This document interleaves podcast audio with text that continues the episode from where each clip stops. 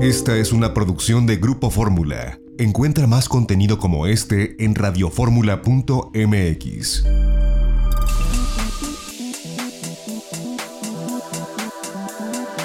Grupo Fórmula presenta a Mari Carmen Cortés, Marco Antonio Mares y José Yuste. Las tres personalidades más destacadas de la economía, las finanzas y los negocios en Fórmula Financiera.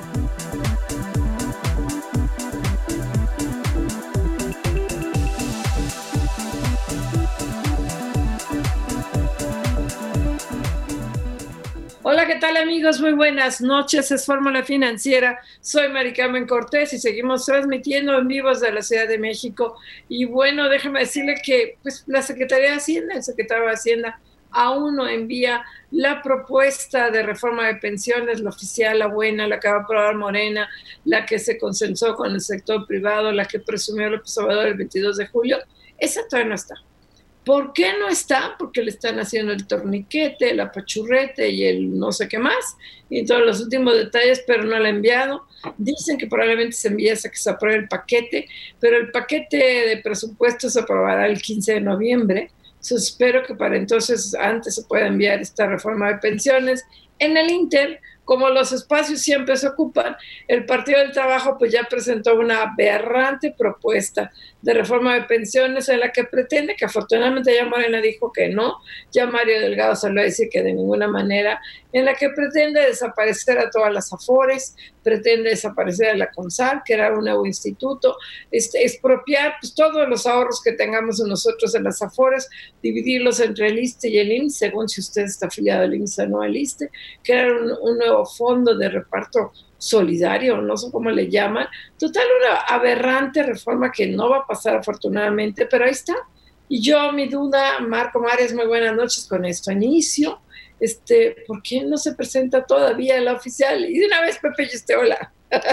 hola, hola, Mari Carmen. Marco, buenas noches. Marco, no, no tienes prendido tu micrófono, Marco. Marco, el micrófono. Tu micrófono, Marco. Ahí, ya, viene, ya viene el micrófono, ya está el micrófono, todavía no, todavía no. No, lo que pasa es que no era el micrófono, era todo, ya me había salido de Zoom. ¿Cómo están, compañeros? Me da mucho gusto estar con ustedes. Sí, estoy completamente de acuerdo con, contigo, Mari Carmen. Creo que eh, pues todos los huecos, todos los vacíos se llenan y ya son dos meses. Ayer se cumplieron exactamente dos meses desde que el presidente Andrés Manuel López Obrador y pues todo el, el conjunto del eh, partido en el poder y los representantes de la iniciativa privada presentaron la iniciativa de reforma al sistema de pensiones, una reforma positiva que todo el mundo la tomó como eh, pues eh, una muy buena noticia, sobre todo porque descartaba el fantasma de la estatización de las Afore, pero pues en este interim en el que no haya enviado la iniciativa Ejecutivo al Legislativo, pues obviamente hay legisladores muy creativos que creen que van a ayudar al presidente de la República consiguiendo los recursos de las AFORE y presentan nuevamente una iniciativa que propone la estatización de las AFORE, que propone la desaparición de la CONSAR y la creación de un instituto gubernamental que las administre sin duda alguna pues el fantasma de la estatización no se ha extinguido, sigue presente por lo menos en la mente de varios legisladores, sobre todo del Partido Morena y del Partido del Trabajo, que pues es eh, aliado del Partido de Morena, sin duda preocupante. Ya Mario Delgado, el coordinador del Partido Morena, salió a decir que pues que no es viable, que esto representaría un costo enorme para el gobierno mexicano.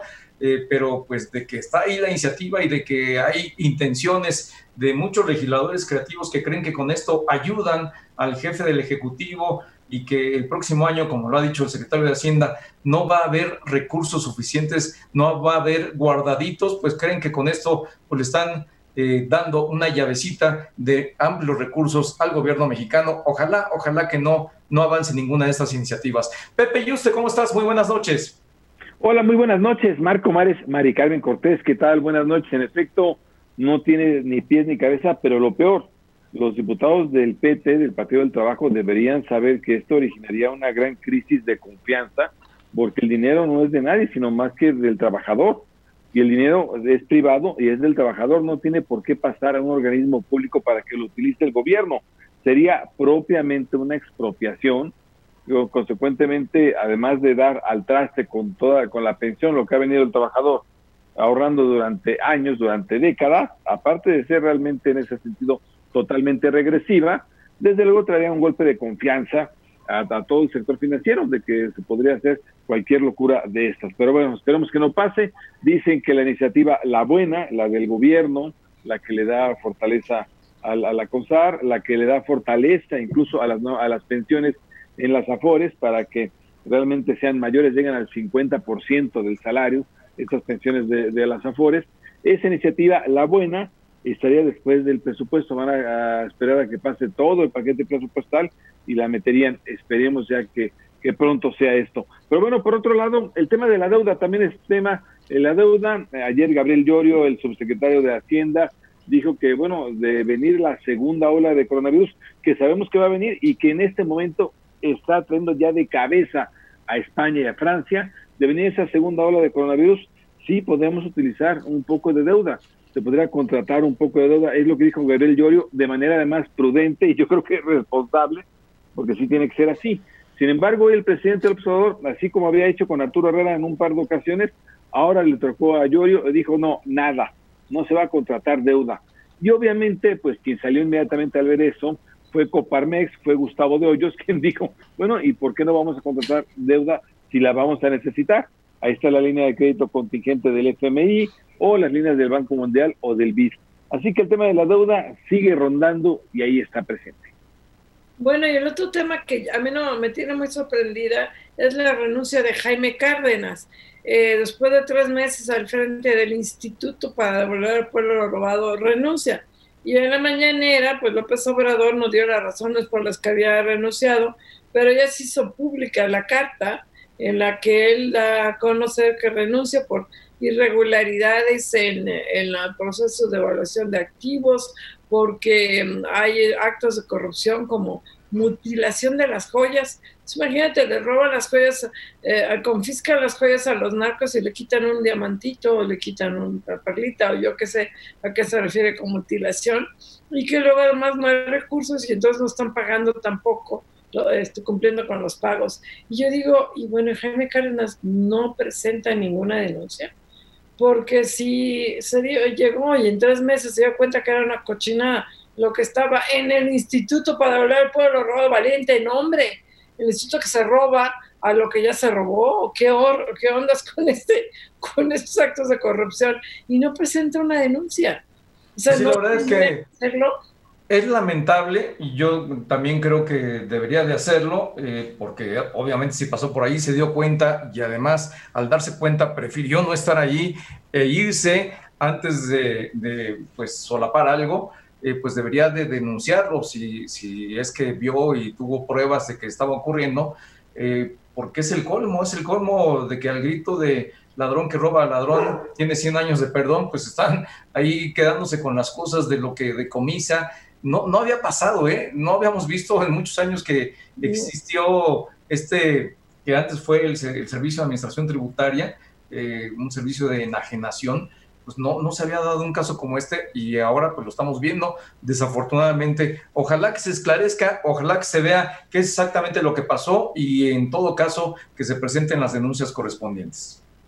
Mira, la verdad es que al leer la carta que pone Jaime Cárdenas, sí preocupa bastante porque dice, oigan, de aquí se están manteniendo buena, algunos programas sociales, ahí da a conocer los programas sociales, le damos dinero incluso al Fondo de Cultura Económica, le estamos dando dinero de distintas maneras esto y no es una fuente de ingresos sostenible, es lo que está diciendo además de todo, además de que obviamente ve, muchos casos de corrupción, dice esto, así que al final termina diciendo Jaime Cárdenas, oigan, y sigo estando con López Obrador, sigo estando en el gobierno, pero pues lo cierto es que Jaime Cárdenas denuncia, denuncia esto públicamente, pero no lo denuncia formalmente, no hay ninguna denuncia que sepamos que sea formal pero si así está el instituto para devolver el pueblo lo robado, que están robando desde dentro y que dice el propio Jaime Cárdenas que se están robando joyas y que hay cuestiones que, que no resultan, que no le salen los números al instituto, pues la verdad es que sí es bastante preocupante que te estén avisando desde dentro que hay una fuerte corrupción. Sí, muy preocupante. Y que no haya hecho público López Obrador, que está tan decidido a combatir la corrupción, pues estas denuncias muy concretas que está presentando Jaime Cárdenas y además se nombra como director general del INDEP, ahora al que era eh, director general de la Lotería Nacional, que supuestamente también había renunciado ahí por otras eh, razones extrañas, ¿no? Entonces, como que, pues cuidado, porque si así se pretenden hacer las rifas, y hoy el presidente López Obrador en su mensaje a la ONU, bueno, el tema del avión, del avión presidencial, y yo de verdad no, me meto nunca mucho en esas cosas, pero no puedo menos de decirlo. ¿Que no hay un asesor de imagen en el Palacio Nacional? alguien que antes de que grabe el más importante video que va a ser el presidente de la República en el aniversario de la ONU, la acomode la corbata y la, y la camisa. ¿Será mucho pedir que alguien en, el Palacio Nacional haga eso? Pues la verdad es que sí se debería de hacer, no se está haciendo maricón, evidentemente. Evidentemente, pero bueno, vamos a un corte, no se vaya.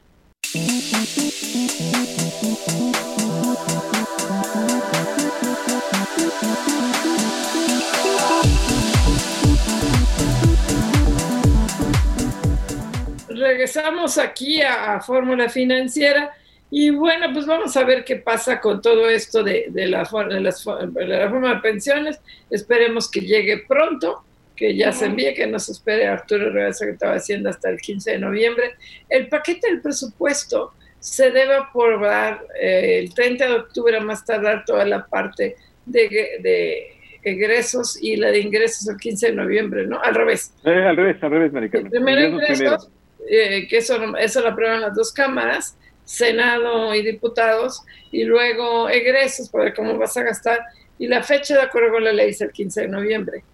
Entonces, por un lado entiendo que no quiere hacer mucho ruido, pero si ya va a estar haciendo otro partido mucho ruido, pues que también haga Hacienda ruidito. Mira, que no la quieren meter sin hasta salir el presupuesto, pero es que cada, cada dos semanas mete una iniciativa del Partido del Trabajo a ver si le pega y una de esas se gana el gordo detrás de todo el dinero de las afores lo cual es una locura. Yo creo que sí, yo creo que ya deben de meter más bien esta iniciativa por un lado este, y que vaya el paquete presupuestal por otro. Además, esta iniciativa, ¿quién te la va a avalar? Yo creo que el PAN y el PRI la van a ver con muy buenos ojos. Así, la, la iniciativa de las pensiones creo que no tendría problemas para salir adelante. ¿Quién la vería mal? El PT. Yo no sé por qué no la han presentado al legislativo. Tú preguntas en los sectores involucrados, nadie sabe, todo el mundo especula y dice, no, lo que pasa es que estaban esperando el mejor momento legislativo para hacerlo, para presentarla. Y sí, sí se comprende, ¿no? En, los primeros días estaba la rebatinga por la presidencia en la Cámara de Diputados, en fin, se presentaron algunas cosas ahí que por unos días, por un par de semanas, sí podían haber explicado, pero ha seguido pasando el tiempo, ya son dos meses y no se ha presentado esta iniciativa que además es la buena, es una iniciativa muy positiva que todo mundo, hasta los más críticos de los críticos del el actual gobierno, han dicho que es una iniciativa muy positiva y que hasta Moody's reconoció que era positiva porque eliminaba el fantasma de la estatización de las afores, pues simple y sencillamente no la presentan y en ese interín pues siguen ahí los creativos presentando iniciativas que pues dañan, dañan la confianza en nuestro país. Pues sí, vamos a, vamos a ver ahí, ahí qué pasa. Y luego otro nota interesante el día de hoy es este análisis,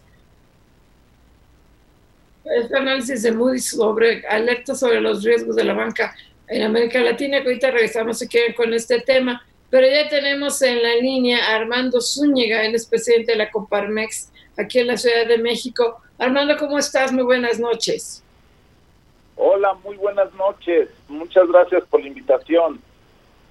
Oye, Armando, hoy había declaraciones interesantes tuyas en el que decías que el panorama para las empresas formales, las, las que sí pagan eh, este, impuestos aquí en la Ciudad de México, lo calificabas como devastador y desde luego cualquier iniciativa que implique algún tipo de iniciativa fiscal pues yo creo que hay que descartarla, aunque ustedes en la Coparmex existen, pero cuéntanos.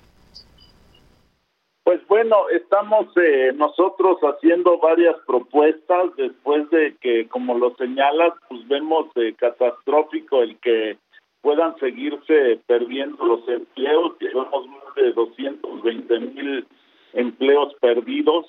Y a nivel nacional eh, pues ya se notó una recuperación en las últimas semanas, sin embargo en la en la Ciudad de México pues sigue la caída y lo que estamos proponiendo pues es la instalación del comité de alto nivel para la reactivación económica en donde pues eh, proponemos la participación de la jefa de gobierno, de sus de sus secretarios, de los integrantes del Congreso de la ciudad, junto con los liderazgos de la iniciativa privada de la capital, especialistas de universidades, sectores sociales, a fin de, pues, de identificar las mejores acciones de política pública y enlace con la sociedad para enfrentar la pandemia, eh, disminuir los contagios y reactivar la economía. Y entre, entre otras, pues bueno, ver los recursos que se puedan invertir en donde realmente pues eh, ayuden a esta reactivación eh, económica. También eh, proponemos un programa de salvamento urgente del empleo para la Ciudad de México.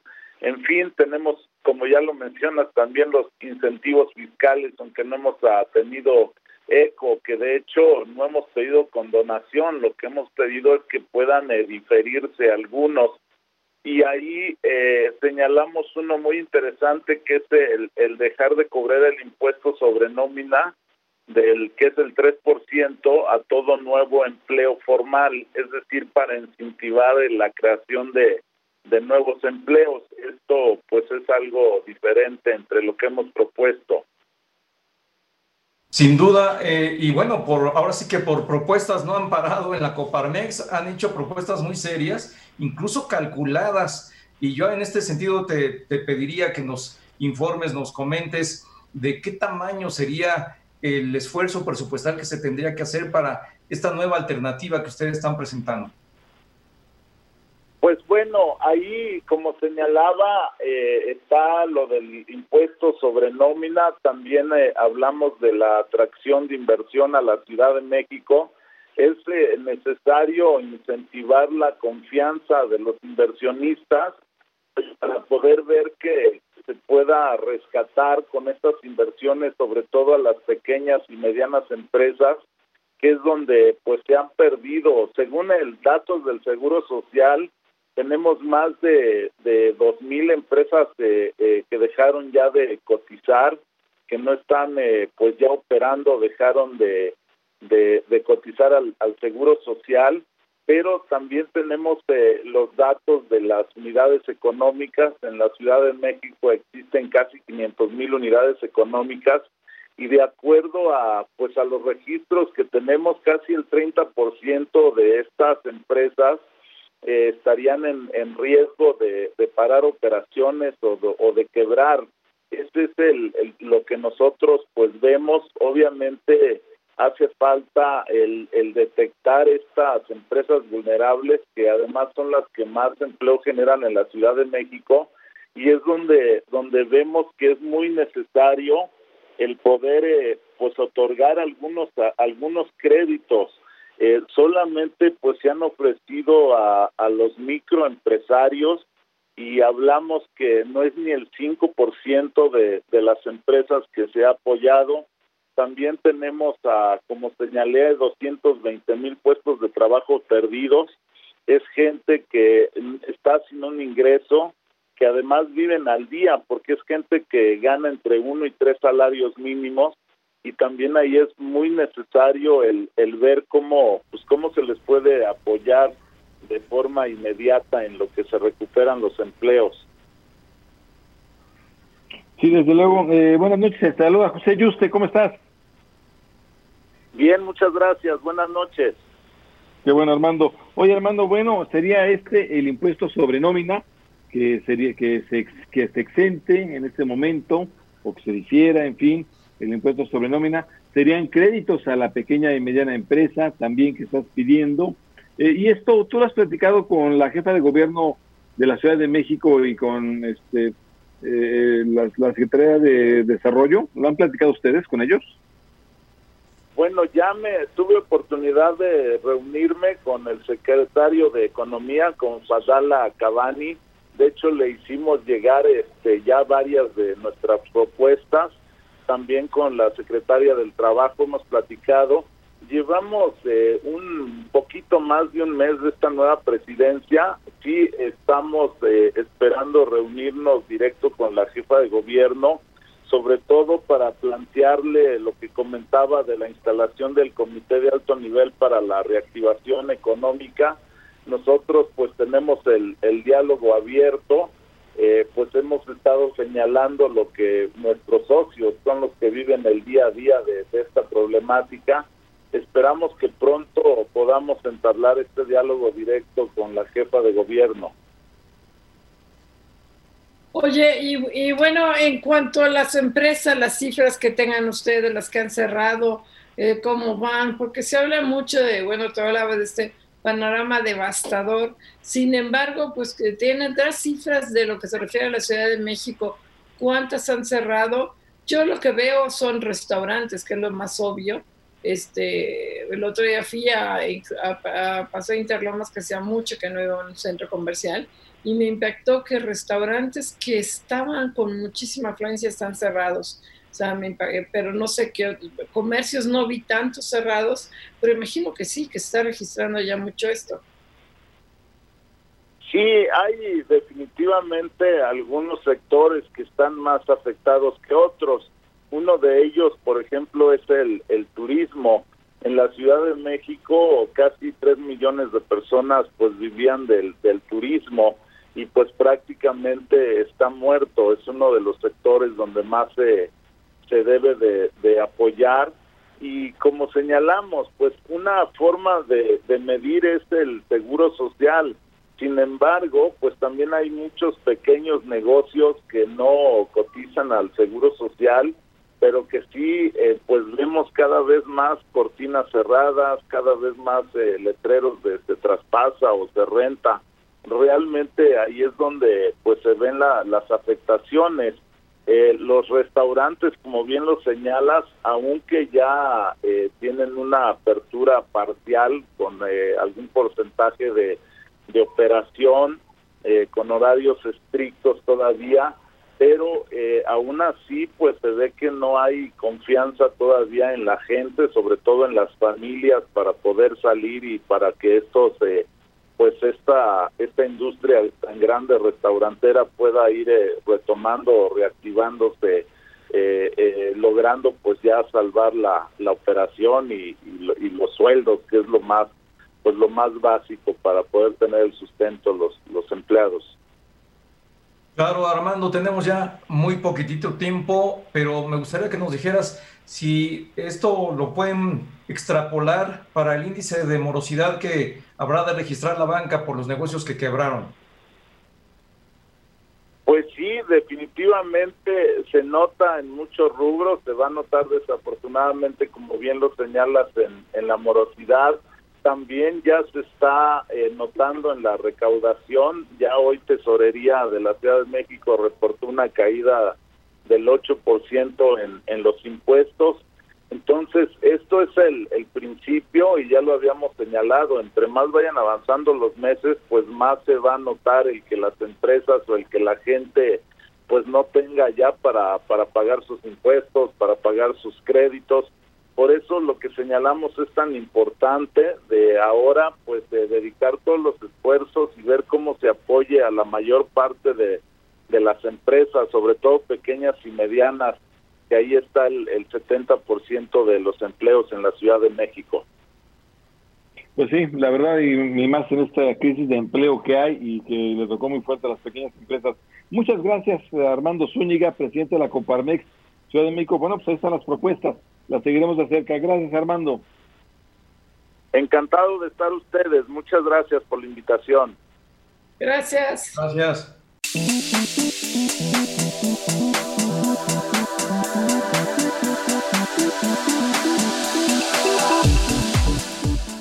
Regresamos aquí a Fórmula Financiera y tenemos en la línea a Bernardo González.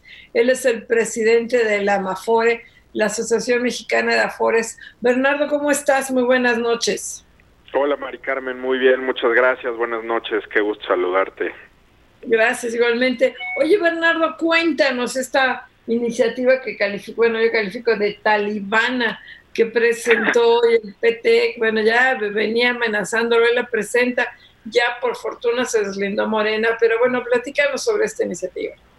Sí, claro que sí, con mucho gusto, Mari Carmen. Pues mira, eh, creemos que, como ya lo, lo comentó Mario Delgado, efectivamente, pues es una es una reforma que, que más que ayudar a los trabajadores, creemos que, que parte pues, de un diagnóstico equivocado y acaba con las conclusiones equivocadas, por lo tanto, ¿no?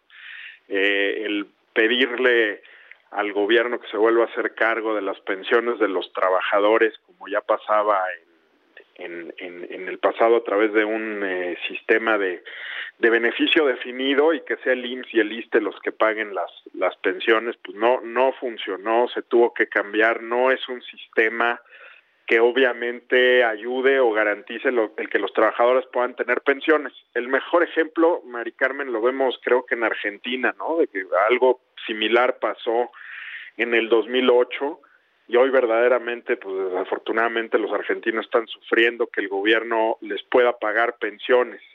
la, la dinámica de población, el cambio en la demografía de los países ya no permite que haya sistemas de beneficio definidos, sino más bien de capitalización individual.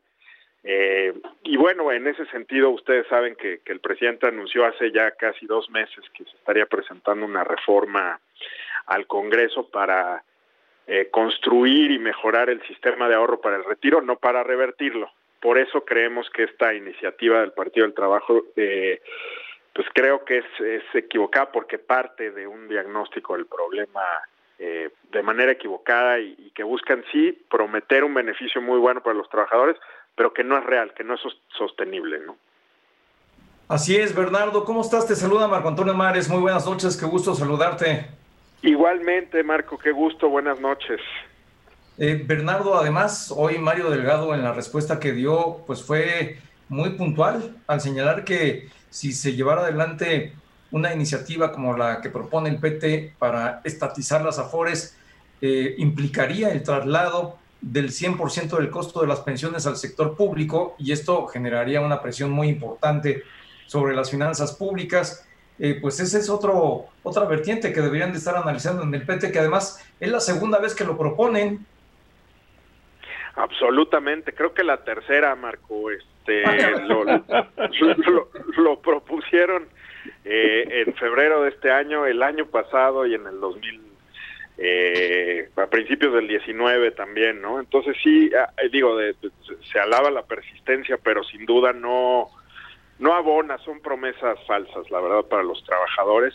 Evidentemente generan además un, costo fiscal impresionante. Hemos platicado aquí eh, con ustedes parte del sentido de la reforma en el 97 era el que sí se garantizara que los trabajadores tuvieran pensiones al aportar su, eh, sus contribuciones a una cuenta individual y que no dependieran del gobierno para que se las pagaran, ¿no? Este, el, el, lo que propone justamente el Partido del Trabajo es regresar a ese esquema en el que eh, eh, en el que es una promesa vacía o un cheque sin fondos, ¿no? Como como pasó en Argentina.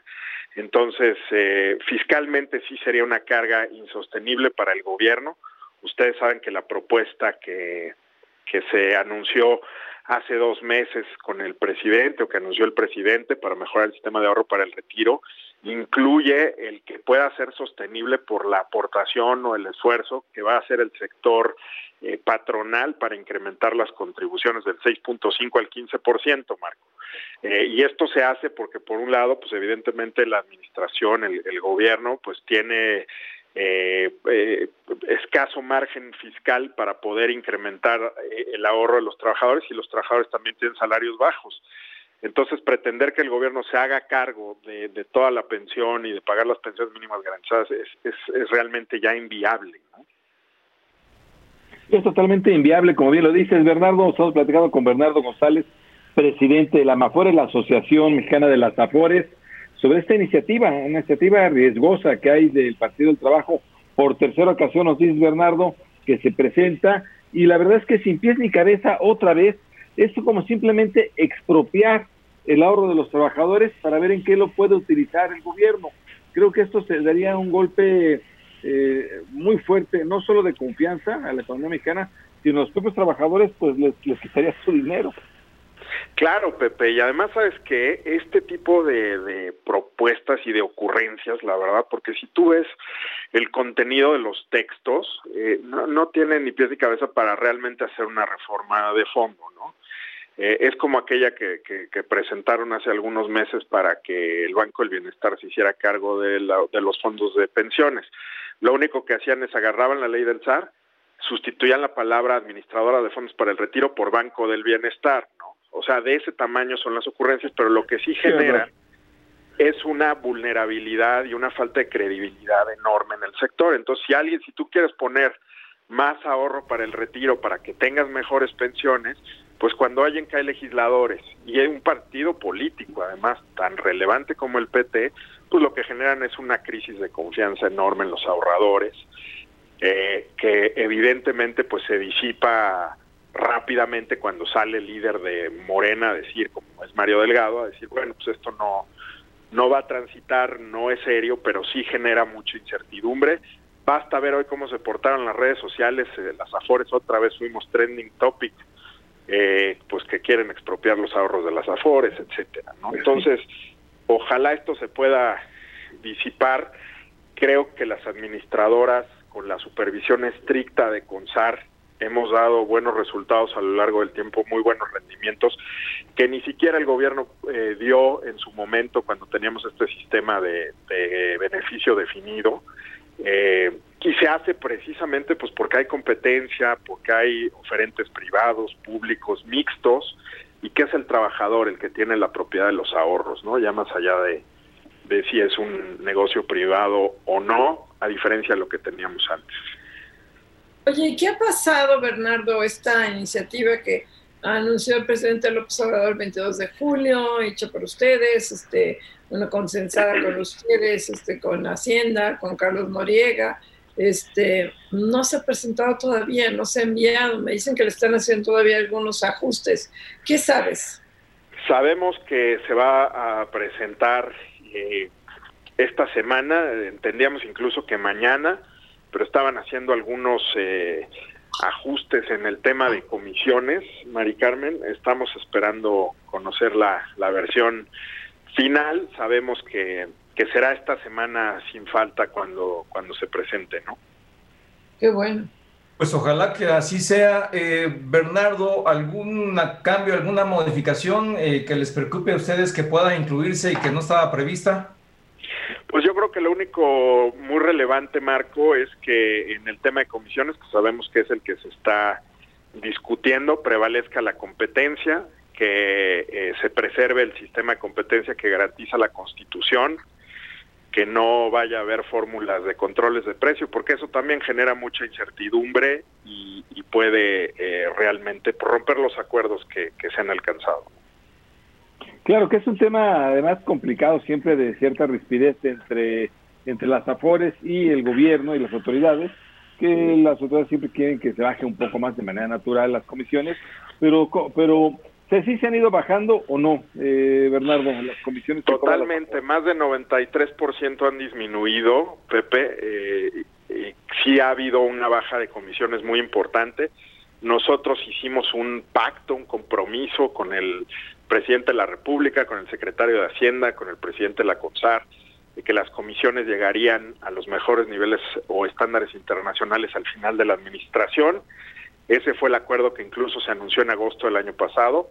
Entendemos claramente que si esta reforma se presenta y es aprobada, los saldos de los ahorros se incrementarán y nosotros estamos totalmente comprometidos a que ese monto baje más rápido a estándares internacionales conforme se vaya dando el incremento de las contribuciones, es lo, razonable, lo obvio, y, y, de esta manera pues a, seguir asumiendo ese compromiso que hicimos en beneficio de los trabajadores. Hay que decirlo, Pepe, ya lo hemos platicado acá, lo que más incrementa el ahorro de los trabajadores es en primer lugar el ahorro obligatorio, que en este caso estaría pasando del seis y medio al 15, los rendimientos que han sido del 11% anual por el sistema y si las AFORES cobráramos 0% de comisión, el trabajador en realidad tendría una pensión 4% mayor.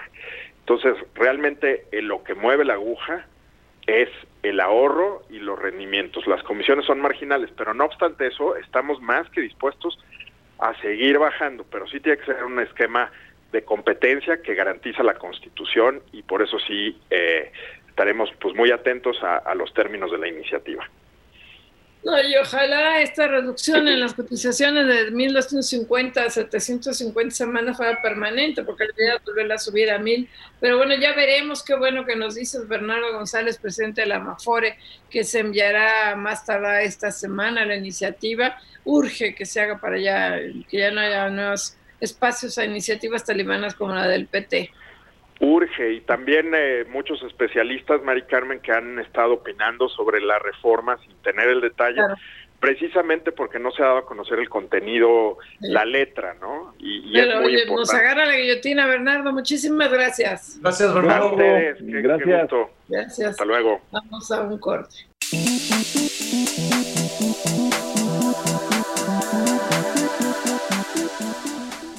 Regresamos aquí a Fórmula Financiera y tenemos en la línea a Sara Pablo, reportera del Grupo Fórmula. Sara, un gustazo, ¿cómo estás? Muy buenas noches. ¿Cómo estás, eh, Mari, Marco, eh, Pepe? Muy buenas noches. Hola, Sara, ¿qué tal?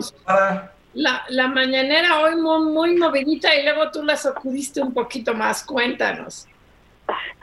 Pues eh, bastantes temas. Hoy eh, tocó el presidente Andrés Manuel López Obrador en esta conferencia que duró dos horas y media.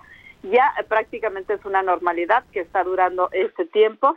Eh, hoy el presidente descartó la posibilidad de contratar deuda adicional ante un eventual rebrote en la pandemia causada por el coronavirus. Esto pues no sería nota porque ya lo ha dicho eh, en muchas ocasiones, sin embargo, pues llamó la atención porque el subsecretario de Hacienda, Gabriel Llorio, dijo que el gobierno optó por guardar esta carta del endeudamiento como una segunda línea de defensa en caso de necesitar medidas más agresivas por una nueva ola de contagios de COVID-19. El presidente, pues, eh, de plano, eh, niega que esto vaya a ocurrir. No descarto eh, esa opción, esa posibilidad. tenemos finanzas públicas sanas, no va a haber deuda adicional, nos está ayudando también el que se está apreciando el peso. El, aumento de deuda, aún sin solicitar nuevos créditos, se presentó por dos eh, factores. Uno, la caída de la economía y dos, por la depreciación del peso. Y en la conferencia, ya casi para finalizar, eh, confirmó la salida de Jaime Cárdenas como titular del Instituto para devolverle al pueblo lo robado. En su lugar asumirá Ernesto Prieto, director de la Lotería Nacional, luego de esta rifa que hubo del dinero equivalente al costo del avión presidencial. Lo va a sustituir Margarita González Arabia, quien actualmente se desempeña como secretaria de Turismo y Cultura en el estado de Morelos. Hoy el presidente pues habló de Jaime Cárdenas, dijo que hay gente muy buena, honesta y además eh, con convicciones e inteligente, pero dice el presidente pues no se les da lo del trabajo como servidor público, porque es como un apostolado, es una entrega prácticamente total y así eh, pues habla de esta de esta renuncia. Eh, decir eh, también que por otro lado que hoy en la conferencia, como todos los martes, se hizo un balance en materia de salud, se sostiene por parte de las autoridades que ya va a la baja la pandemia y el subsecretario Hugo López Gatel dijo que son 27 las entidades donde hay esta tendencia en descenso. A la conferencia también asistió el canciller Marcelo Ebrard, quien reveló que al menos seis mujeres mexicanas que se encuentran en centros de reclusión de Estados Unidos podrían haber sido víctimas de esterilización forzada mediante diversas cirugías. Dijo que continúan las investigaciones, pero de entrada, pues él señaló que esto sería completamente inaceptable en caso de que así de que así se comprobara.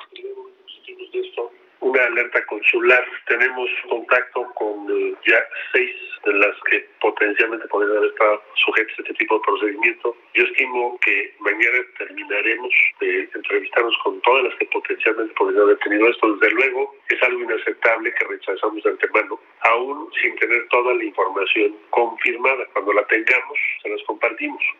Y bueno, pues también ya en asuntos eh, políticos, el eh, canciller Marcelo Ebrard respondió a las declaraciones de Porfirio Muñoz Ledo, quien dijo que si gana la dirigencia de Morena lo va a expulsar del partido, negó que esté involucrado en este proceso interno con el impulso de la candidatura de Mario Delgado y dijo que él pues está ocupado en la eh, misión que le encargó el presidente López Obrador, que es que México tenga acceso temprano a la vacuna para prevenir el COVID y desde eh, Palacio Nacional así así le respondió a Porfirio Muñoz Ledo. No estoy en otro proceso de ninguna otra naturaleza, esa es mi preocupación y mi dedicación.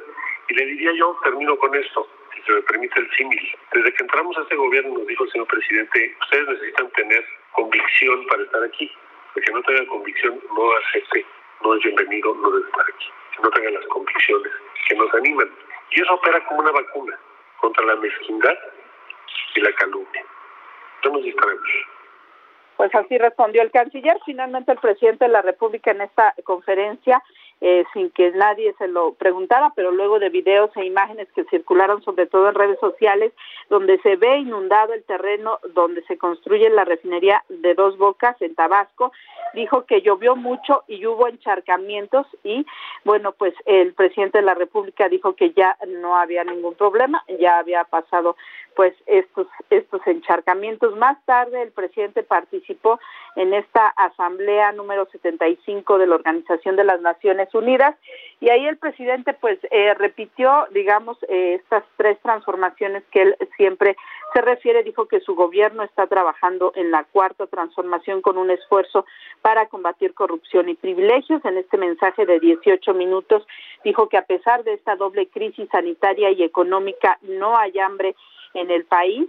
Y también eh, pues llamó la atención que se refirió a la rifa del avión presidencial y a que él viaja ahora en vuelos comerciales y también a la desaparición del Estado del Estado Mayor Presidencial. Parte pues de las actividades del presidente López Obrador. Pues muy completo, Sara, pero yo quisiera que eh, nos comentaras un poquito en torno a esta parte que tiene que ver con la renuncia de Jaime Cárdenas. Eh, ahí no se mencionó, aunque posteriormente se dio a conocer el contenido de la renuncia y la denuncia que hace eh, Jaime Cárdenas de lo que está ocurriendo en este instituto, eh, eh, se fue más por el lado de, que los funcionarios tienen que ser resistentes, ¿no? Y que tienen que estar más preparados para las presiones que, se, presuponen los cargos que, tienen, ¿verdad?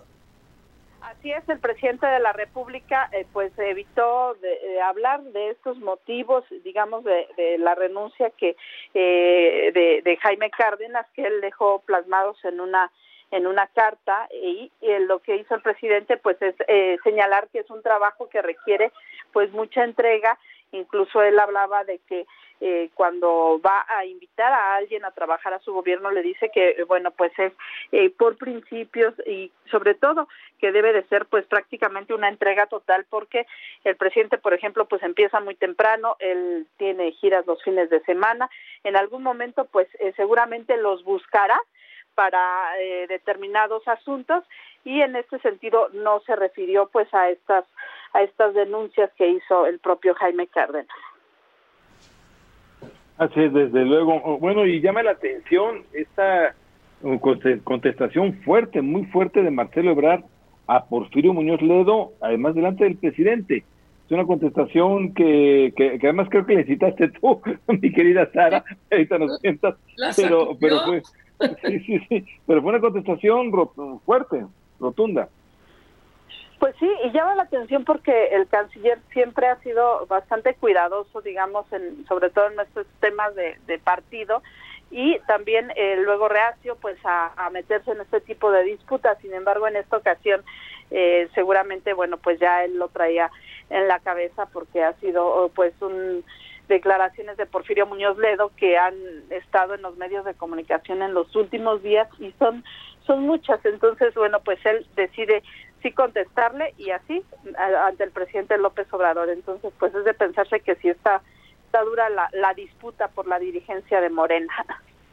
Oye, mañana, Sara, me imagino que ya una vez que trascendió el contenido de la carta de renuncia de Jaime Cárdenas, que es increíble que el Instituto para devolver al pueblo para el robado haya actos de corrupción, mutilación de joyas, este, problemas de irregularidades en el proceso de evaluación, una serie de lindezas que expuso Jaime Cárdenas hasta donde yo sé, sin hacer ninguna denuncia. Me imagino que va a ser un tema obligado mañana en la mañanera. Sí, eh, pues, pues seguramente sí se tocará. Eh, porque no no son asuntos menores y bueno pues algo está pasando en el instituto porque ya es eh, la tercera persona que va a llegar, el hasta ahora director de la Lotería Nacional, Ricardo Rodríguez fue quien duró más tiempo, pero Jaime Cárdenas pues eh, aproximadamente unos cuatro meses duró en este cargo, casi no es, él no estuvo en la, en la conferencia mañanera como si lo estuvo pues Ricardo Rodríguez cuando era el titular eh, haciendo referencia a las subastas, lo que no pasó con, con Jaime Cárdenas. Sí, Sara, la verdad es que, como tú decías en un principio, eh, las conferencias cada vez duran más, más tiempo. Eh, ya, ya llevan un promedio de dos horas y pico, ¿verdad? Sí, fíjate que poco a poco se han ido alargando. Eh, muy al principio eran aproximadamente de hora, de hora y media, después ya cuando duraban dos horas pues eran, eran largas y la semana pasada, al menos dos días, estuvimos ya mm, pasando las dos horas y media, un día eh, duró dos horas con 43 minutos y bueno, pues hoy dos horas y media, pero ya empieza a ser el promedio de estas de estas conferencias, esperemos que no que no aumente más. Pues, eh, Sara Palo, te agradecemos mucho, como siempre, el reporte. Hasta luego, buenas noches. Buenas noches, Sara. Oye, ya nos queda nomás un minutito, pero pues sí, yo, yo no dejo de seguirme escandalizando con este tema de el INDEP, que se tiene que aclarar, perseguir, ver qué está pasando, y más con el compromiso firme que tiene el presidente López Obrador y que hoy reiteró ante su mensaje ante las Naciones Unidas, este, que de todas maneras él no hubiera ido al aniversario de la ONU porque no le gusta viajar. Pero bueno, ahí sí la pandemia le está evitando que viaje internacionalmente. El único viaje que ha hecho es el de la reunión con Donald Trump. Ahora sí que le cayó como anillo al dedo a la pandemia en esta eh, intención de no viajar, de no salir del país. Y bueno, donde sí no pudo eh, resistirse y acudir es a Estados Unidos, a Washington, donde tuvo esta reunión con el presidente estadounidense Donald Trump y que bueno, pues la verdad es que le salió muy bien esa, ese viaje a Washington. Y eso porque se lo pidió a Trump, si no yo que no va, pero le salió bien. Oye, se confirma 705.263 casos confirmados de COVID al día de hoy, 74.348 muertes, hoy fallecieron 651 más. Al paso que vamos mañana o pasado mañana vamos a tener 75 mil muertos. Pero vamos un corte, no se vaya.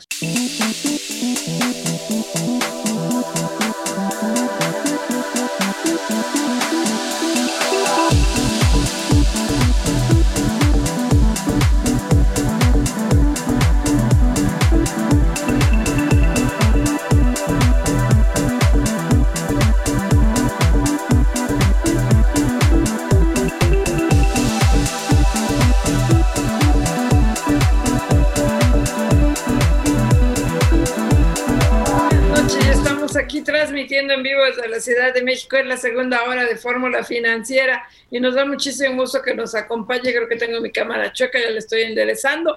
Muchísimas gracias a Maricame Cortés y déjame sacar también mi acordeón, porque aunque usted no lo crea, no me sé todavía de memoria los eh, canales y nos ven a través del canal 157 de Sky, 121 de Easy, 153 de Megacable, 354 de Dish 161 de Total Play y a través de las cabreras locales en la República Mexicana y en Estados Unidos nos ven a través de Xfinity Latino y Latino View. Y bueno, hoy afortunadamente ya Morena se deslindó de esta aberrante iniciativa que presentó el Partido de Trabajo para expropiar las afores, para desaparecerlas. Es el tercer intento que hace, pero es una iniciativa formal que presentó tacha el Partido del Trabajo es aberrante, y más cuando el propio presidente de la República desde el 22 de julio anunció una, una reforma al sistema de pensiones que es así, fue aterrizada con el sector privado y ahorita entre, en entrevista aquí en Fórmula Financiera, Bernardo González, el presidente de la Mafore, nos dice que esta misma semana se enviará ya esta iniciativa al Congreso, me imagino que a diputados, eso que es una buena noticia. Marco Mares, muy buenas noches. ¿Qué tal? ¿Cómo estás, Maricarmen Cortés? Muy buenas noches. Bueno, aparentemente iría a la Cámara de Senadores. Esto ha trascendido, es extraoficial. Todavía no hay algo oficial en ese sentido, pero aparentemente iría a la Cámara de Senadores como Cámara de origen, precisamente para darle celeridad luego de este usted, muy buenas noches. Hola, muy buenas noches, Marco Mares, Mari Carmen Cortés, buenas noches. Y bueno, ya tenemos a Maru Rojas en la línea. Precisamente, Maru, ¿cómo estás? Buenas noches. Sí, hoy hubo una conferencia de prensa respecto a lo que señalan. El Partido del Trabajo insiste en que de todas formas van a presentar su iniciativa, no para desaparecerlas, pero sí para que las pensiones vuelvan a ser manejadas por el gobierno federal. Y Mario Delgado dice, esa propuesta no pasará porque nosotros vamos con la propuesta del gobierno federal, aunque no nos quedó claro si era en el Senado de la República o aquí donde llegaba la iniciativa. La que llega mañana son dos que se votan en el Pleno.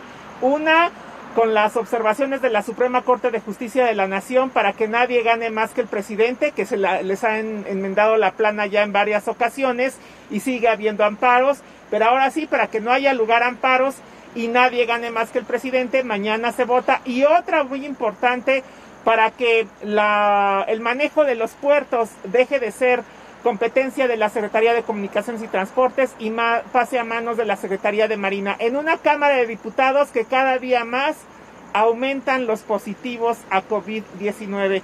Por eso el día de mañana van a ensayar con estos teléfonos inteligentes que les costaron más de 3.500 pesos y dicen que los pagaron de su bolsillo cada diputado, van a volver a ensayar el voto y eh, la participación a distancia para este tipo de, de sesiones híbridas que la de hoy fue presencial con un minuto de silencio en honor no solamente al diputado del PES que falleció el 15 de septiembre por COVID-19, sino los que familiares de diputados, varios eh, padres de diputados que han perdido la vida por esta enfermedad, padres, hermanos, familiares cercanos, como es el caso del papá del presidente de la Comisión de Presupuesto y Cuenta Pública. Eh, son varios los, los números de muertes que se cuentan también entre empleados. Y bueno, pues eh, la presidenta de la mesa directiva de la Cámara de Diputados en una entrevista exclusiva que hicimos de Grupo Fórmula nos dijo que todas las cifras del paquete económico para el próximo año podrían venirse abajo si no existe una vacuna. Así nos lo explicó en su oficina. Si esta situación se prolonga porque no se encuentra la vacuna, entonces esas bases macroeconómicas se pueden empezar a erosionar muy rápidamente. Antes de ser aprobadas incluso. Eh, posiblemente, y estoy hablando no solamente de 2021, sino lo que viene para adelante, ¿no? Eh, por eso es tan importante encontrar la vacuna, eh, porque para México y para el mundo entero la vacuna representa la oportunidad de ir recuperando gradualmente una normalidad que obviamente va a ser muy diferente a la que dejamos. Por lo pronto son ya los 42 los diputados infectados por COVID-19. Hoy una diputada de Morena daba cuenta en sus redes sociales, sería la diputada número 42 infectada. Y decirles que el asunto de Chihuahua ha llegado a la discusión aquí varios diputados, incluyendo al presidente de la Comisión de Agricultura, Yaco, que hoy dijo iba a ir a la Secretaría de Bienestar porque alguien tiene que hacerles caso el diputado Alonso Rix Baeza del PAN reta al presidente de la República y a la titular de Conagua a que acudan a Chihuahua a ver lo que está pasando más allá de acuerdos con Estados Unidos. No hay agua en esa presa de la boquilla y le responden al presidente que ellos usan sombrero y por eso hoy toda la bancada del PAN vino con sombrero, porque ellos tienen que ganarle tiempo al sol, empezar a trabajar a las 4 de la mañana y a las 12 guardarse porque hay 44 grados centígrados, que usan cinto porque cuando se trabaja en el campo los pantalones se aguangan y hay que amarrarlos, que usan botas porque se tienen que proteger de las espinas y que no se llega en yeta al mero centro de los campos cultivables. Así lo dijo Alonso Rix Baeza. El tema no es el tratado, el tema es que tenemos un serio problema. Y el problema está en que al presidente de la República le queda grande el traje de presidente para defendernos ante la presión de Estados Unidos. Y en lugar de sacar la casta y en lugar de sacar la cara por los que le damos alimento a México, se voltea y persigue a los trabajadores del campo. Mari Carmen, Pepe, Marco, que son más los problemas que hoy tienen a este gobierno en una encrucijada, dice el coordinador de los diputados del FRI, que no es solamente el asunto de la boquilla, que es, no es solamente el asunto de la libertad de expresión para muchos medios de comunicación, es también una pandemia que no ve el fin en cuanto a una crisis económica inminente en nuestro país. Si hay que endeudarse, se está tardando este gobierno, dice René Juárez. Cuando un gobierno enfrenta una realidad como la que estamos enfrentando en este momento, en donde vemos que los problemas, y en este caso la pandemia específicamente, está en una circunstancia difícil todavía de controlarse, cualquier medida tiene que tomarse, cualquier decisión tiene que tomarse. Y si es necesario incurrir en deuda pública para salvar la vida de las personas y curar a los, los mexicanos, nos estamos tardando. Mario Delgado le dice a Porfirio Muñoz Ledo que el pleito está fuera de Morena, no al interior, que no le va a responder si está usando o no recursos públicos para una campaña que él dice paga de su bolsillo los boletos de avión cuando sale a los estados a conseguir votos y que son los mismos militantes de Morena en cada estado los que le pagan los gastos o le juntan a la gente. Y que, a los que reta para que entreguen cuentas es a Naya y también al exdirector de Pemex, Emilio Lozoya para que hablen sí de los cañonazos que recibieron en el sexenio pasado o en los sexenios pasados. Por lo pronto dice, vamos mañana a votar en favor de lo que nos mandata el gobierno federal, el pasarle estas eh, atribuciones de la Secretaría de Comunicaciones y Transportes a la Secretaría de Marina, pero en comisión de gobernación el único voto en contra de Morena fue de Tatiana Cloutier porque habla de las consecuencias de pérdida de empleos en la Marina Mercante y que puede haber falta de credibilidad en cuanto a una incertidumbre jurídica en la inversión extranjera de cambiar el mando en los puertos internacionales. Así lo dijo. El hacer estos cambios y esta modificación a la ley podría llevarnos a la pérdida de un, em, del 30% del empleo de quienes hoy están trabajando en la Marina Mercante, lo que nos daría aproximadamente una pérdida muy importante de estos 16 mil empleos que hoy se llevan a cabo. Por otro lado, esta reglamentación tenemos que estar claros que se ha buscado esta modificación desde el año 2016 y si no se ha logrado llevar a cabo, valdría la pena cuestionarnos y preguntarnos por qué. Desde que se llevó a cabo esta modificación en la reglamentación, se ha perdido inversión extranjera. Y pues bueno, mañana estaremos pendientes de estas dos votaciones. Ya se dio el calendario de comparecencias. El secretario de Hacienda o quien esté al frente vendría el 30 de septiembre. Estaremos pendientes. Ay, pues safe, Maru, estoy tratando de hacerte una pregunta, ya no pude. Gracias, Maru Rojas, agradecemos mucho el reporte. Gracias, Maru. Maru, gracias. Buenas noches. Vamos a un corte, no se vaya.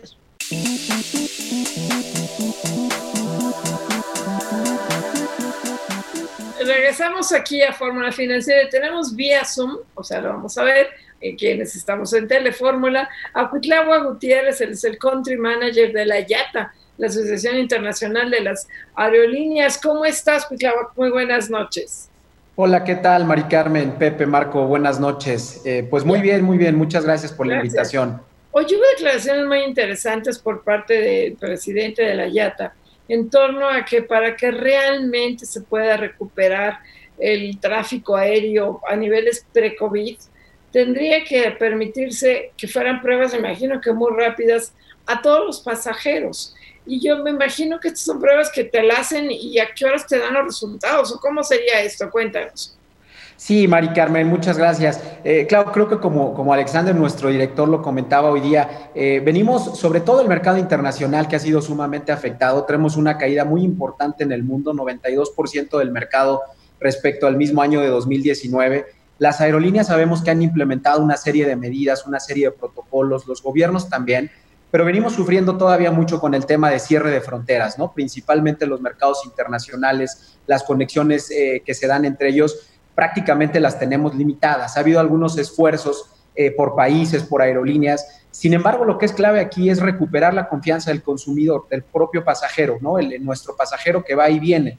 Eh, entonces, para esto, eh, el tema de las pruebas se ha convertido en una discusión importante porque los gobiernos buscan, evidentemente, proteger los países, evitar nuevas olas, evitar nuevos contagios, pero esto genera un cierre de fronteras, aperturas parciales limitadas que pues al final nos van presionando poco a poco la recuperación de este mercado, ¿no? Del mercado, eh, el, mercado global.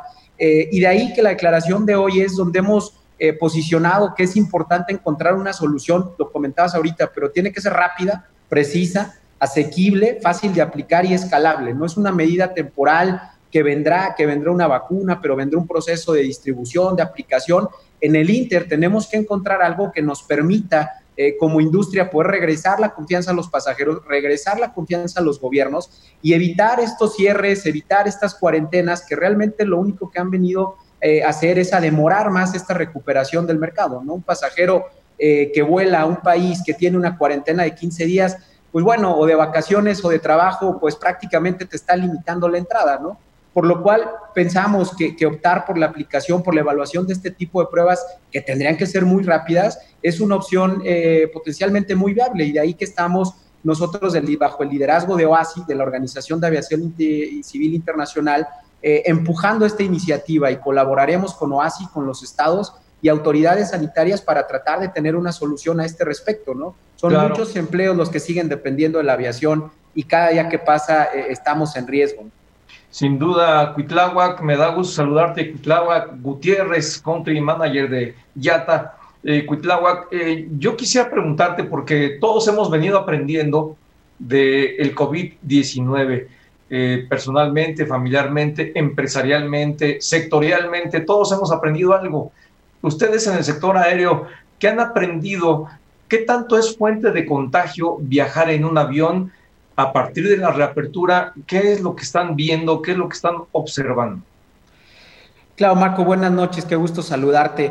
Eh, pues mira, como, como te decía, nosotros eh, consideramos y, las pruebas médicas así lo señalan, tenemos eh, expertos, equipo médico en, la propia YATA trabajando de la mano con todas las diferentes organizaciones internacionales. primero, asegurando el establecimiento de los protocolos sanitarios establecidos por el CAR de OASI, un grupo especial de trabajo, el cual hemos venido empujando de la mano de las aerolíneas eh, y las aerolíneas han venido haciendo su trabajo, ¿no? Las autoridades, por otro lado, eh, hemos venido trabajando con ellas, eh, avanzando de alguna manera, obviamente esto de manera regional y conforme se van avanzando cada uno, en tratar de establecer y alinear estos protocolos. Primero, hacer que estos protocolos sean alineados a OASI para evitar que haya diferencias entre un país y otro y esto nos permita realmente tener una estandarización de procesos. Después, Viajar en un avión, eh, creo que ha sido un tema que hemos desde YATA y nuestros miembros eh, alrededor del mundo lo han puesto mucho. Eh, los diferentes protocolos y medidas de higiene que hay dentro del vuelo, no solo por parte de las aerolíneas, sino lo que convierte esta burbuja de lo que es la cabina del avión, ¿no? Los filtros GEPA que tienen un alto índice de filtración de aire, los propios respaldos de los asientos que sirven como barreras de contagio, el propio distanciamiento, el uso de máscaras, el uso de protección creo que hemos aprendido a volar de una manera diferente, ¿no? Hay mucho tema, hubo mucha eh, duda y muchos cuestionamientos respecto a la seguridad de volar en un avión, pero consideramos que es una, es una medio de transporte altamente seguro, con mucho eh, muchas medidas de seguridad y protección, no solo tecnológicas con los filtros GEPA, sino también a través de las medidas que han implementado las aerolíneas. Y lo que pedimos a los pasajeros es la autoprotección, que creemos que es una medida hoy día, como bien mencionabas, en lo personal, la más efectiva en este momento. Desde luego, Cuitlago, este, saluda José Yuste, ¿cómo estás? Hola Pepe, buenas noches, muy bien, gracias. Buenas noches, qué, gusto saludarte. Oye, a ver, déjame regresar al tema de las pruebas, que ustedes lo encontraron como el tema clave, quizá para evitar lo que nos decías, las cuarentenas. Si viajas a un país, te exigen que estés 15 días en un hotel encerrado, pues obviamente no hay. Tendrías las pruebas, serían pruebas, me imagino, serían pruebas rápidas, las que te sacan eh, a través de sangre, que se ven en sangre. Tendrías que llegar varias horas antes al aeropuerto que te hagan la prueba en este momento eh, cuéntanos un poco cómo serían las pruebas, cómo se están imaginando esto en la Yata. Sí, claro, Mira, primero, eh, evidentemente, como comentaba, esto deberá convertirse de manera temporal en parte de la experiencia del pasajero, ¿no? Eh, hay aerolíneas, en México tenemos algunas aerolíneas que han implementado estas famosas PCRs, estas pruebas. inicialmente creo que hemos aprendido también de este proceso todos, particularmente nosotros, como decía Marco, el cómo seguir adelante y cómo enfrentar una, una situación de este tipo, ¿no? Como nosotros eh, eh, lo vemos y hoy el posicionamiento fue respecto y ligado al tema de los cierres fronterizos, ¿no? Entonces, ¿qué evitaría eh, que una, o cómo ayudaría esto a que un país pudiera abrir sus fronteras, pudiera dar certidumbre a, a las autoridades sanitarias y a los estados de que este pasajero que está volando no haya sido previo a un test que obtuvo en el punto de origen, a la salida de un vuelo internacional, otra vez, ¿no? Que eso es lo que aún no está bajo una metodología muy rápida, eh, que sea muy eficiente eh, y que este pasajero, como se transmite eh, toda la información, bueno, cuente a la llegada del país ya con, con una prueba, con una, un certificado, ¿no? De, de COVID en este caso, lo cual permita que este no pueda entrar a un proceso de cuarentena simplemente por haber llegado a este país. Esto es una manera general que se estableció en nuestras declaraciones de hoy, Alexander, cómo podría haber pero como comentaba, es un proceso del cual estamos aprendiendo todos, ¿no? Y, tendremos que seguir evaluando qué se ha hecho, se han hecho buenas cosas, qué no se ha hecho y qué es lo que podemos hacer hacia adelante a mejorar. Sin duda, el principal obstáculo es librar eh, estas restricciones de, eh, movilidad para, el, para los pasajeros, ¿no? Oye, yo te, tenemos nosotros aquí un amigo, bueno, lo puede decir al aire, Eduardo Marín, nuestro comentarista en cine, que viajó a Alaska, le pidieron hacer la prueba tres días antes y llegó a Alaska sin ningún problema. O sea, hay destinos que sí te permiten hacer la prueba dos días antes, pero hay también que dice, tú, tú puedes hacer la prueba dos días antes, te subes al avión y a lo mejor el día anterior te contagiaste. Sí, creo que ese es un tema que, depende no solo de nosotros, ¿no? Yo creo que no solo es la industria era la que sufrimos de todo esto, ¿no? La industria de viajes, turismo, todos tenemos una cierta incertidumbre eh, en, realmente lo que conllevan estos resultados, ¿no? Sabemos que eh, al momento de hacer una prueba dependerá de qué pasó después, a dónde te fuiste, dos días, tres días, bueno, pueden no asegurarte eh, realmente un resultado. por eso que un poco la, recomendación, la visión de, de la industria es eh, que previo a abordar un vuelo, ¿no? Previo a tener una salida de vuelo internacional, pueda existir esta metodología, que haya condiciones y nos aseguren este tipo de pruebas y características muy rápidas, eficientes y seguras, lo cual, bueno, nos da en un viaje eh, prácticamente un resultado inmediato previo a la entrada a otro país. Y bueno, de ahí seguirá el pasajero a otro país y a su regreso tendrá que aplicar el mismo sentido quizá para poder tener esto. No es una situación complicada, no hay una solución óptima, eh, pero creo que la industria está totalmente comprometida, nosotros desde YATA y la industria, eh, a trabajar con, con, las autoridades y los diferentes estados alrededor del mundo. Claro, Cuitláhuac, y fíjate que nos viene escuchando nuestro compañero, el doctor Leonardo Curcio, nos dice, el gran problema sigue siendo el aeropuerto, colas, muy deficiente entrega del equipaje, se aglutina la gente.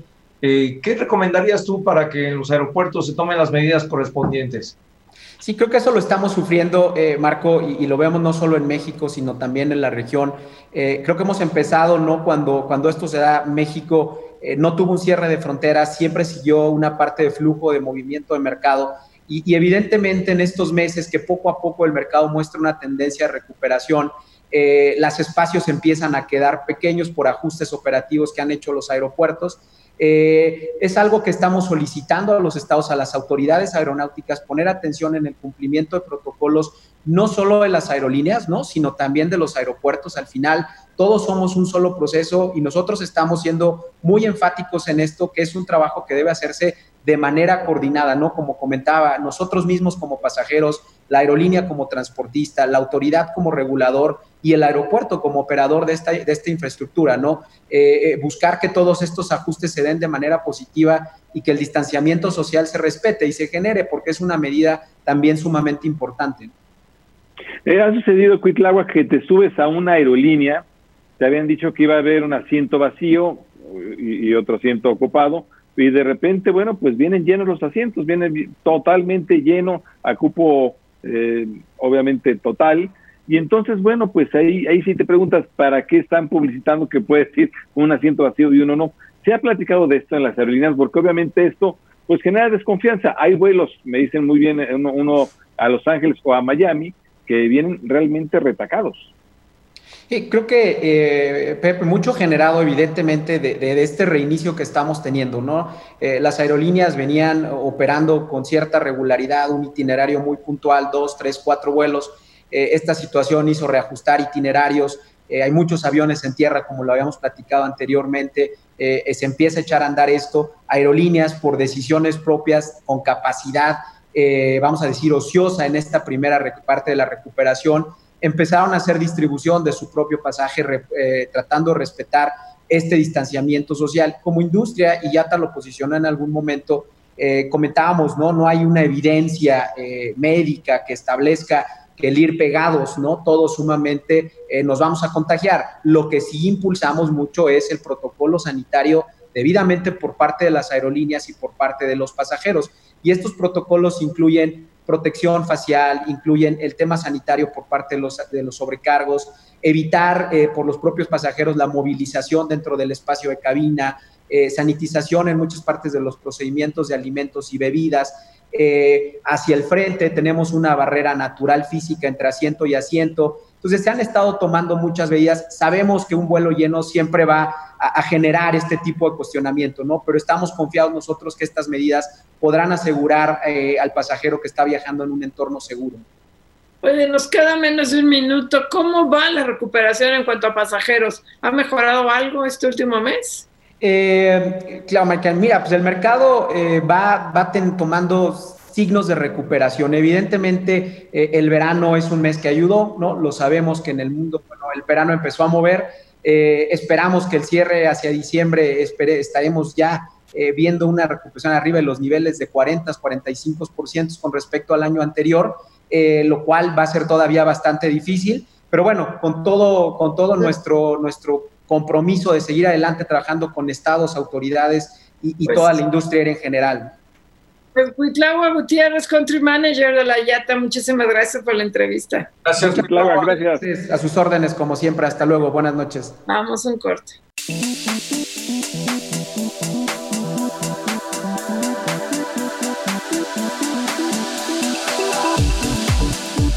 Regresamos aquí a Fórmula Financiera y tenemos a Carlos González Tavares director de análisis de estrategia bursátil de Monex. Carlos, ¿cómo estás? Gracias por tenerte vía Zoom. ¿Cómo estás? Buenas noches. ¿Qué tal, Mari Carmen, Pepe, Marcos? Buenas tardes, buenas tardes al auditorio. Oye, Carlos, pues este, siguen los vaivenes. Yo creo que todos los días va a haber vaivenes en los mercados. Ayer las bolsas cayeron fuerte, hoy más o menos. Mañana, bueno, jueves es la reunión de política monetaria del Banco de México Hoy la encuesta de sitio Banamex dice que la mayoría de los encuestados pronostica que va a haber una baja de un cuarto de punto porcentual el jueves. ¿Tú qué anticipas? Sí, así es, Bueno, los mercados han estado con eh, un incremento cada vez más constante en la volatilidad. Se acercan varios temas que son interesantes y sin duda estarán aportando mucha información para los inversionistas. Eh, básicamente el día de ayer, pues de nueva cuenta vuelve a generar cierto nerviosismo el tema del COVID, en donde en varios eh, lugares, principalmente en Europa, se están tomando algunas medidas, eh, pues otra vez restrictivas, que podrían estar afectando eh, a la economía. y aunado a esto, se dan a conocer algunas noticias referente a la banca en Europa, en donde pues también generó caídas en, en, los principales bancos. hoy lo que estamos viendo fue una eh, compra de oportunidades después de una fuerte eh, caída justamente de lunes, pero de varias sesiones consecutivas a la baja. Eh, y justamente ahora te diría que los mercados se vieron pues mucho más favorecidos, principalmente por comentarios que hace el presidente de la Fed en Estados Unidos, señalando que continuarán aportando todas las herramientas necesarias para seguir apoyando a la economía y también el secretario del Tesoro eh, señalando que se requieren mayores estímulos fiscales. Y esto me parece que ayuda a generar pues un eh, mejor ánimo entre los inversionistas. En la parte local, precisamente a esto se suma la expectativa de que el próximo jueves el Banco de México puede estar anunciando pues un recorte en la tasa de interés de un cuarto de punto. Nuestra expectativa en Monex es de que habrá un recorte de 25 puntos base y probablemente mande eh, un comunicado, un mensaje eh, señalando que probablemente en este nivel pudiera haber una pausa mucho más extendida hasta ver mejores condiciones, principalmente en términos de inflación, que hemos visto pues recientemente eh, un, repunte y, y, esto nos hace pensar que niveles de 4.25 podrían ser los niveles de cierre de este año.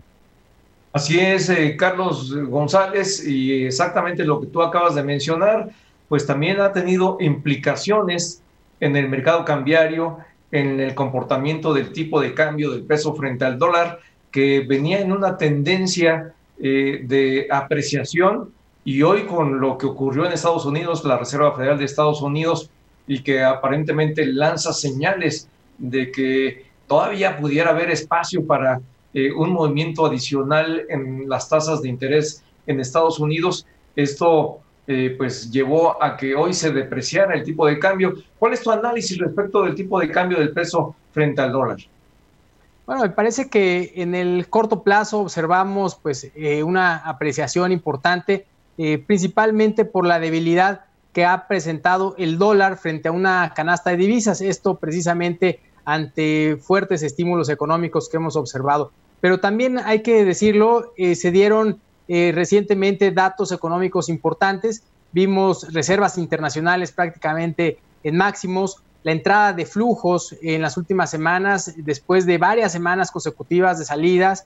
Eh, adicional a esto, eh, vimos datos de balanza comercial también favorables y todo esto junto con las subastas que recientemente hace Banco de México, pues lleva a la cotización de nuestra moneda a niveles incluso por debajo de 21 pesos, niveles que consideramos que podrían haber estado ya en, niveles de, sobreventa. Eh, no obstante, nos parece que los niveles actuales, arriba de los 21.50, apenas reflejan el rango, pues un rango bajo de la cotización. Eh, en los siguientes días, en las siguientes semanas, estaremos viendo pues mayores presiones en el tipo de cambio. Por un lado, eh, conforme se acerquen las elecciones en Estados Unidos, seguramente habrá presiones, eso lo hemos observado pues ya en otras épocas, eh, conforme acerca la elección, hay volatilidad en el tipo de cambio.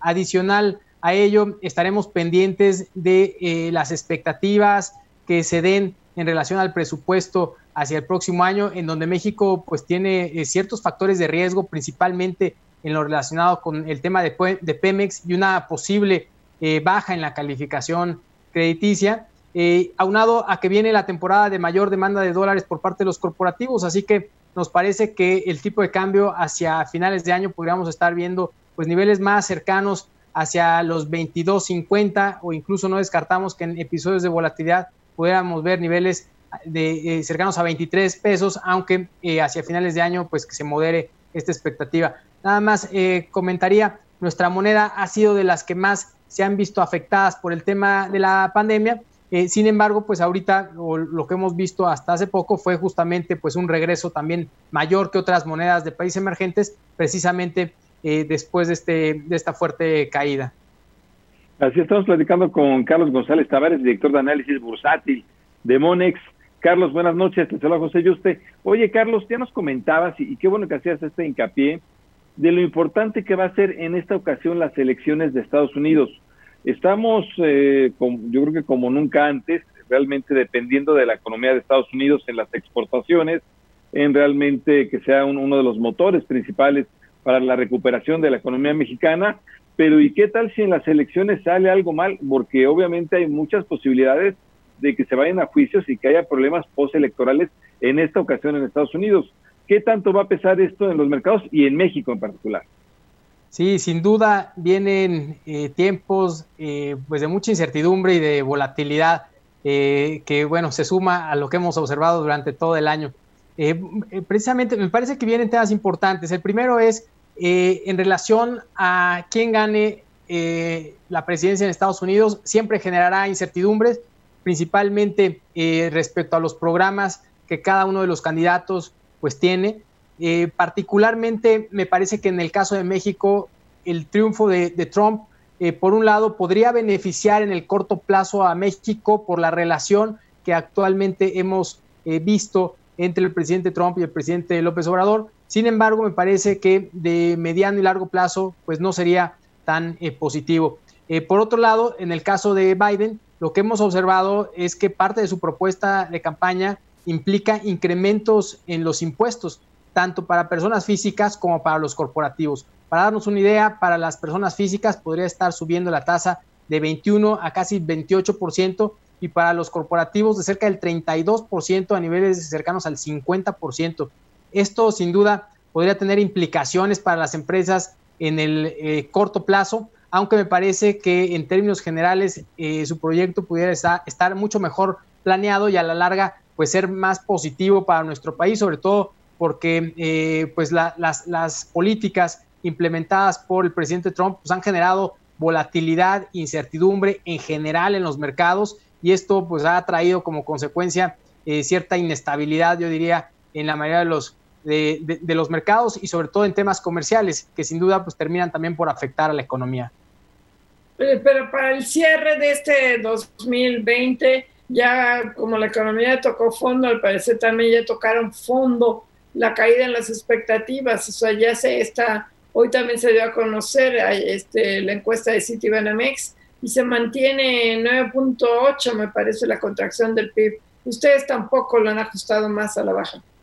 No, eh, no, Mari Carmen, eh, prácticamente nosotros traemos el estimado del 9.9, pues muy en línea con lo que trae el consenso del mercado. Eh, me parece que en eso estaríamos cerrando. definitivamente me parece que quizá los peores niveles ya lo, vimos. Aquí eh, la gran pregunta será, sin duda, ver eh, el ritmo de recuperación económica hacia adelante, lo cual creemos que será bastante lento, eh, a diferencia de lo que trae el consenso de mercado de un crecimiento arriba del o cercano al 3,5%, nosotros traemos un crecimiento del 2.6%. Nos parece que esto pues sigue siendo pues un crecimiento bastante débil y que seguramente seguirá teniendo implicaciones de más plazo tanto para nuestro país como para las empresas. Así es, Carlos. Y otro elemento que seguramente eh, cada vez más analistas irán agregando y eh, aumentando en sus eh, respectivos análisis es el tema de una segunda ola, un rebrote del coronavirus en México. ¿Qué tanto hasta ahorita está pesando en su análisis, en el análisis? Sí, sí sin duda, eh, esto lo que eh, genera es que limita mucho las expectativas de un crecimiento pues mucho más rápido. Eh, aunado a que siempre la posibilidad de un rebrote podría tener implicaciones de una caída mucho más profunda en, pues en el PIB de nuestro país. me parece que hasta ahora podríamos pensar en una caída del 9.9%, sin embargo, la expectativa de crecimiento creo que será muy limitada no vemos, seguimos sin ver estímulos que apoyen a las empresas, a las familias. Eh, por otro lado, eh, dependemos mucho de lo que sucede eh, en Estados Unidos y esto, pues definitivamente, pues no es nada positivo para, para la expectativa de nuestro país. Desde luego, pues agradecerte mucho, Carlos González Tavares, director de análisis bursátil de Banca Monex. Muchas gracias, Carlos. Gracias, Al Carlos. contrario, gracias, Pepe, Marco, Mari Carmen, que tengan muy buenas noches. Muy buenas noches. Vamos a un corte.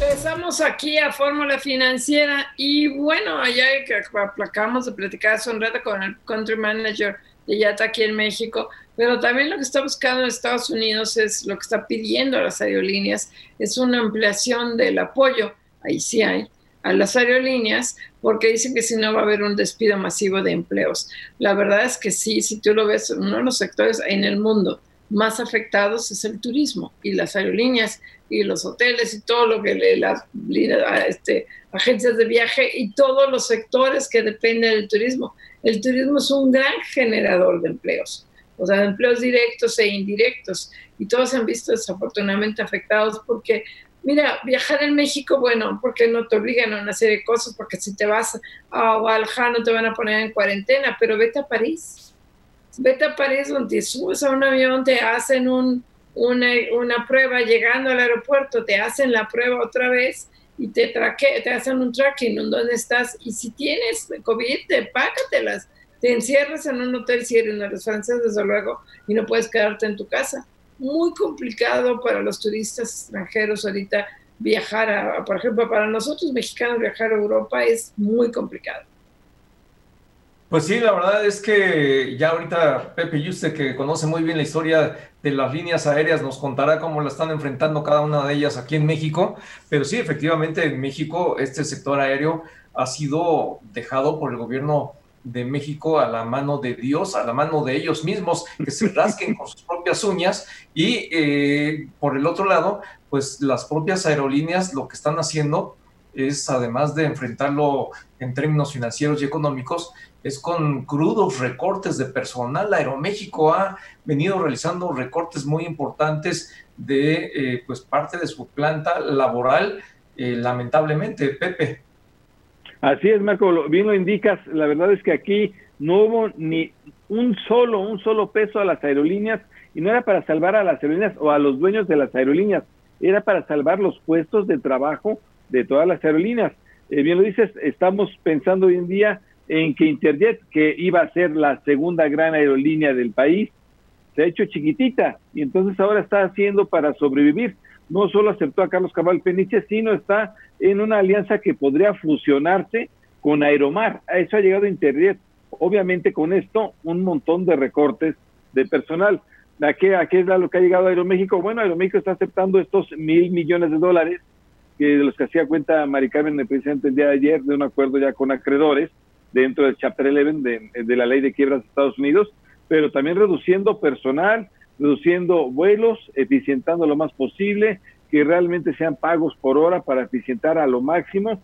A eso están llegando. Y en todas partes del mundo vimos, en Estados Unidos, bueno, en Alemania, en Lufthansa, vimos un mega rescate de, de las aerolíneas porque son puestos de trabajo. Y al final no solo son puestos de trabajo, sino llevan precisamente, es, ese es el motor principal del turismo.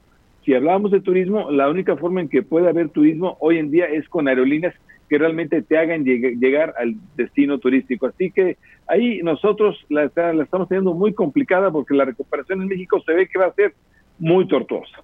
Y bueno, se está informando ahorita en Estados Unidos que ya se llegó a un acuerdo entre los demócratas y los republicanos que evitarán el cierre, el famoso shutdown del gobierno. Había ahí un estilo y afloje en plena campaña presidencial y hoy Nancy Pelosi está informando que ya llegó a llegar a un acuerdo que habrá 8 mil millones de dólares adicionales en proyectos de ayuda alimentaria, pasaría, esto fue en la Cámara de Representantes, pasará ahora al Senado para que se apruebe el primero de octubre y se evite, o sea, logre que el gobierno siga operando. Van pateando la pelota hasta el 11 de diciembre. Ya para el 11 de diciembre ya fueron las elecciones en Estados Unidos y ya sabremos si, ojalá, haya ganado Joe Biden o si ganó, no, lo sabremos ya para, para el 11 de diciembre. ¿Qué, crees que sería mejor, Mari Carmen y Marco? ¿Qué creen que sería mejor? Que ganara Joe Biden, yo preferiría Joe Biden, pero para México hoy en día, López Obrador que se lleva también con Donald Trump, ¿qué sería mejor para México? Siempre para el mundo va a ser mejor que gane Joe Biden. no lo dudes. o no sé qué opinas, Marco. Yo coincido con esta perspectiva de ambos, pero eh, últimamente como que me ha llamado mucho la atención todos los desplantes que ha venido haciendo Joe, Biden en contra de México y que eh, pues eh, me, me, pone en preocupación porque a lo mejor sería menos malo, pero no tan bueno como uno quisiera o podría esperar.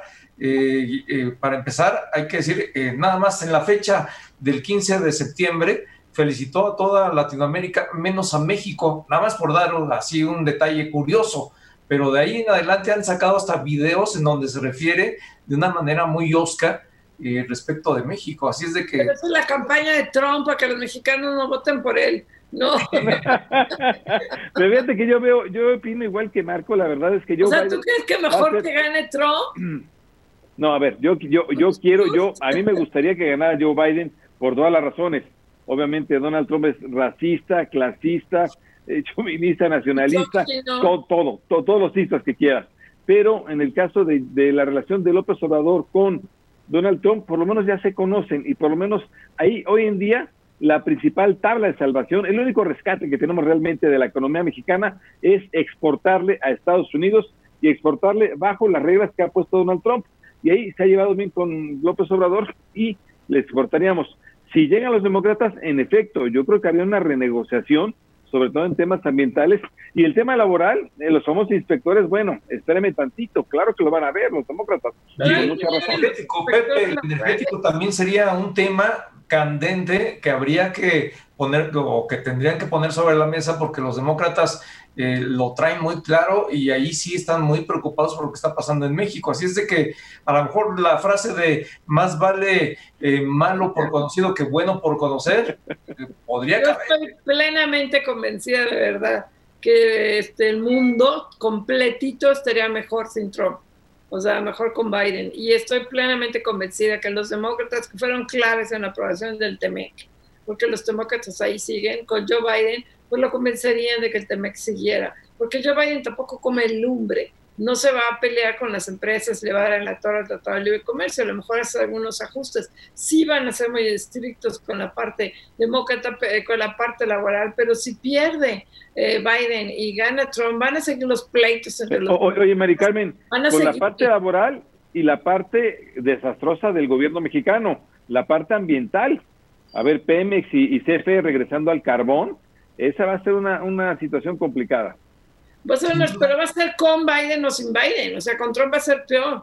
Yo creo que los, demócratas... A ver cómo le Biden, pero lo cierto es que aquí yo no estaría tan seguro de que nos va a ir mejor con Biden. ¿eh? Seguro, al mundo entero, a todo el mundo. Que a lo mejor sí al mundo le iría mejor, pero a México en particular, por las razones que acaba de exponer Pepe, de la relación que hay entre Donald Trump y López Obrador y el camino que ya trazaron, que no han iniciado, por cierto, para eh, tratar de atraer empresas de otras partes de China en particular hacia México, eso no lo tendríamos. ¿Qué diablos nos sirve que haya ido López Obrador en julio a Estados Unidos si no se ha logrado aprobar una sola inversión, que es la de Sempra Energy?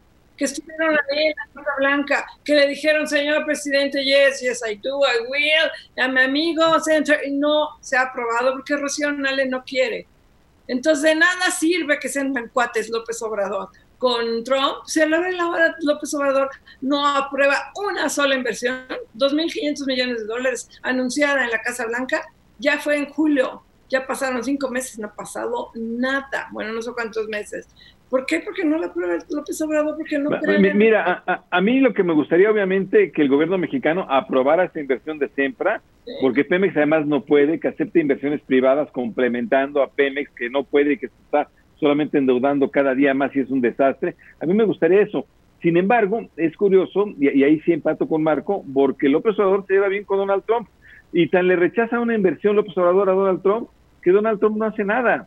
Se llevan muy bien en, esa, en esa locura que traen de energética, pero se llevan bien. Se llevan bien porque está en campaña Donald Trump, pero nos, tuvo con el cuello aquí Trump, nos ha... Pregúntale al sector agropecuario. también está en campaña, Mari Carmen. pregúntale al Consejo Nacional de cómo está con, con Estados Unidos. O sea, no es cierto que nos va tan, tan, tan bien. Este, yo creo que sí, de verdad que ojalá gane. Pero a ver, Mari Carmen, esa inversión no se ha dado no porque Donald Trump no quiera, es López Obrador el que no ha querido. Eso, ¿de qué sirve que sea amigo de Donald Trump? O sea, ¿de qué sirve? O sea, ahí tenemos... Por lo menos no ha tomado represalias ya nos vamos. Bueno, Marco Mares, Pepe, buenas noches. Nos vemos, hasta mañana. Marco, Mari Carmen. Ay, buenas noches y de José Juan Rodríguez. Nos vemos mañana. Esta fue una producción de Grupo Fórmula. Encuentra más contenido como este en radioformula.mx.